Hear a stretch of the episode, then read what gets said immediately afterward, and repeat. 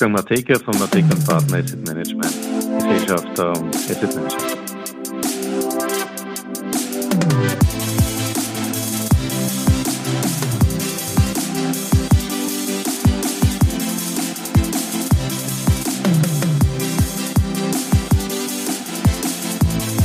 Ja, herzlich willkommen wieder zu Triple M Matekas Market Memos, donnerstags auf Audio CD.at.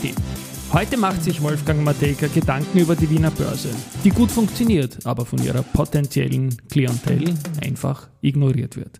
Auch die Politik ist gefragt. We are from Austria. Heimatbewusstsein. Jetzt, wo nach dem Sommer die Politik wieder das Wählerpotenzial erkennt, die Stimmungslage analysiert, den kleinen Mann ins Visier nimmt, trifft man immer wieder auf diese chauvinistische Verklärung das Leuchten in den Augen, wenn es um Heimat geht. Die muss zwar immer vor irgendwelchen Bedrohungen geschützt werden, aber der Stellenwert der Heimat ist unantastbar ganz oben. Schön. Aber offensichtlich einzig und allein mit der kurzen emotionalen Interpretation verbunden. Essen, Trinken, Wohnen, Sicherheit, basta. Den Rest, den, der das alles finanziert, bekommt man schon weit weniger im Zusammenhang mit dem Heimatbegriff serviert. In der Kunst vielleicht oder historischen Gebäuden. Hin und wieder darf auch ein Energy Drink oder eine Torte ins Herz hinein. Der Rest der Wirtschaft, die das alles zahlt, bleibt leider draußen. Und ganz weit draußen ist anscheinend der Kapitalmarkt.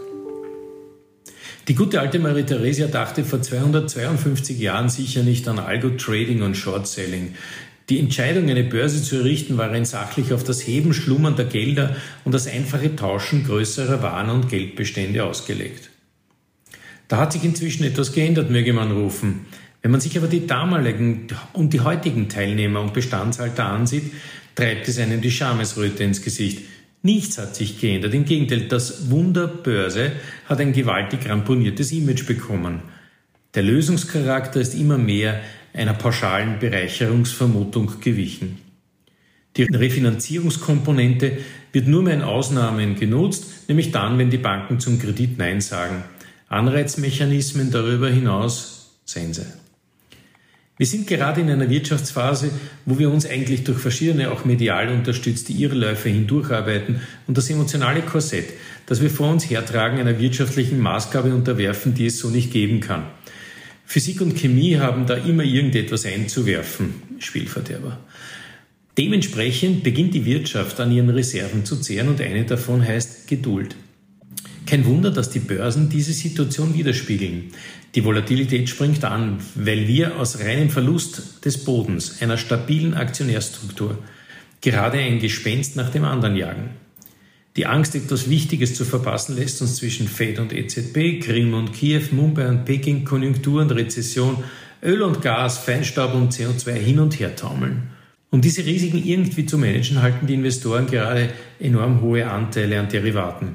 Und das ist nicht der so pauschal beurteilte Zock. Es sind Absicherungen, die kreuz und quer die Portfolien überlagern. Diese Absicherungen dienen natürlich der Beruhigung. Sie sind aber auch dadurch ein Nullinvestment. Das Risiko ist weg, der Investitionscharakter aber auch. Ein grundsätzliches Pauschalinvestment in einen, seinen Markt, würde diese Situation jedoch umkehren. Kursrückgänge wären Gelegenheiten, seinen Bestand zu erhöhen. Die Firmen haben sich ja nicht geändert, nur ihr Kurs. Und jetzt kommen wir zur Titelzeile. Ich kenne kein anderes EU-Land, in dem eine funktionierende Börse dermaßen von seiner potenziellen Klientel ignoriert wird. Der Anteil an Privatkunden ist in Österreich so tief wie kaum woanders an einer funktionierenden Börse in Euroland.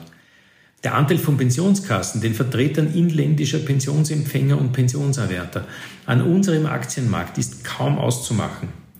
Versicherungen rühmen sich, keine österreichischen Aktien zu halten. Heimische Produkte fristen in Banken ein Stiefmütterchen-Dasein.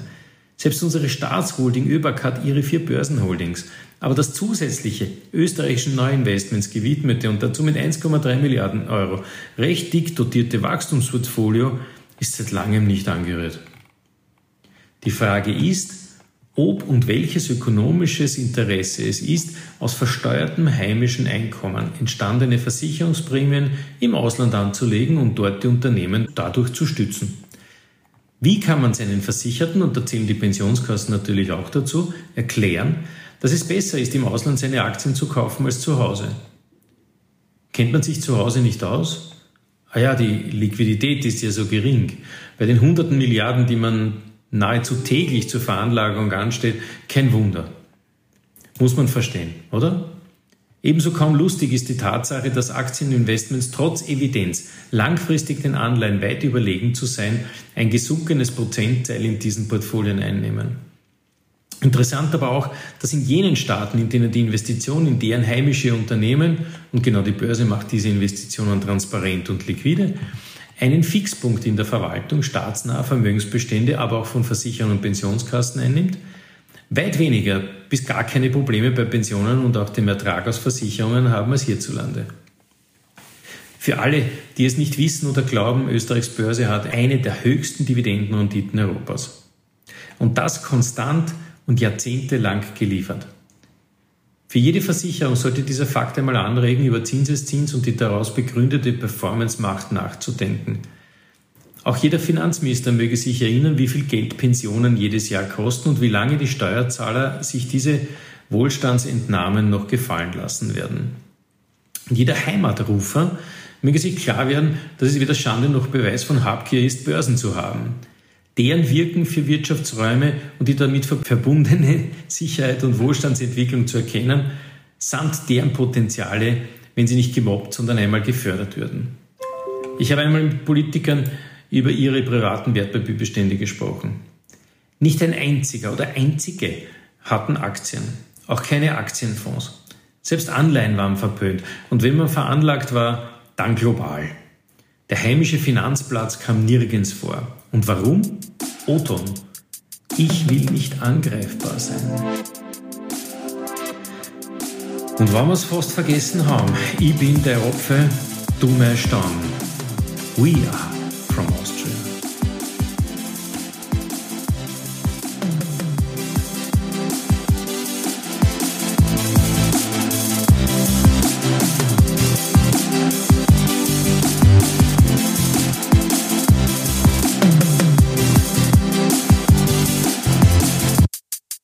Mateka von Mateka Partner Asset Management, Gesellschafter und Asset Manager.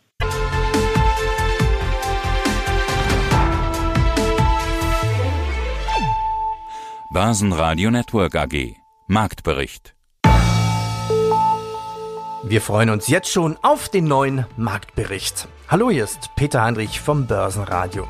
Ich freue mich, dass Christian ab 2024 exklusiv für unseren Börsenradio To Go Podcast einen Mittagsbericht zum DAX 40 und 40 Unternehmen aus Österreich einsprechen wird. Das wird eine perfekte Ergänzung zu unserem täglichen Marktbericht nach den Schlusskursen. Übrigens haben wir seit Start des Börsenradio To Go Podcasts schon über 1.175.000 Hörer bzw. Downloads auf diesem Kanal. Börsenradio Network AG Marktbericht